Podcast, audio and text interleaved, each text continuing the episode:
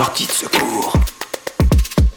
On retrouve Jean-Marc qui est en plein cœur de Paris. Finalement, c'est la première fois que quelqu'un nous donne son témoignage depuis le cœur de Paris. Bonjour Jean-Marc. Bonjour.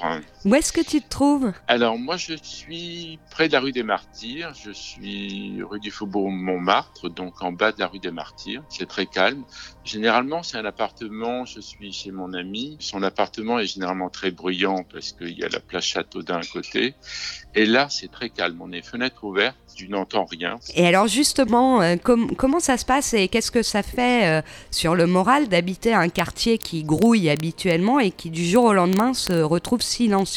Eh bien, moi au début, euh, bon, j'y ai pas pensé. Je pensais, euh, en fait, j'aime bien me retrouver seul.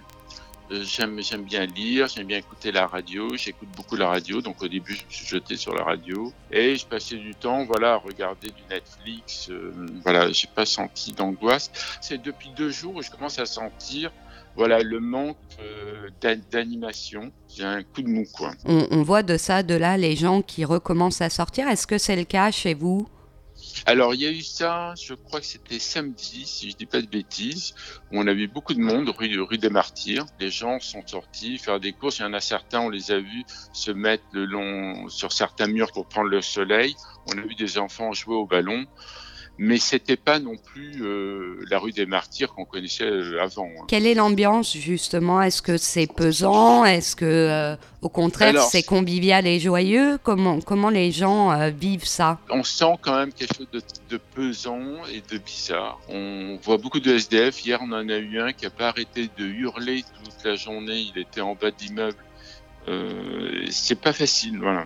Et toi, à titre personnel, comment tu vis ce confinement? Écoute, j'essaye de me dire qu'il faut vivre au présent. Il faut accepter. Euh, il y a des moments où j'accepte très bien et d'autres moments où ben, j'aimerais bien sortir, j'aimerais bien marcher un peu. Par exemple, je vois pas mes enfants depuis trois semaines. Voilà, j'aimerais bien les voir un peu.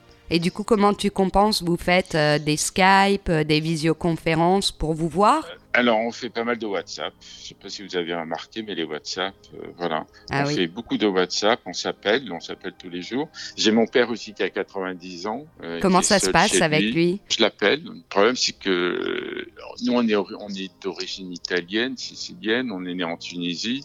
Et donc, quand je l'ai au téléphone, il me parle de la Tunisie des années 40. Donc, pendant une heure, je l'écoute. Oui. Et euh, donc je me suis dit maintenant, je commence à écrire ce qu'il me raconte. Donc je passe mon temps à écrire ce que me raconte mon père, les histoires de la guerre, euh, l'histoire de, de l'émigration sicilienne en Tunisie, de tous les problèmes qu'on a rencontrés, qu'il a rencontrés.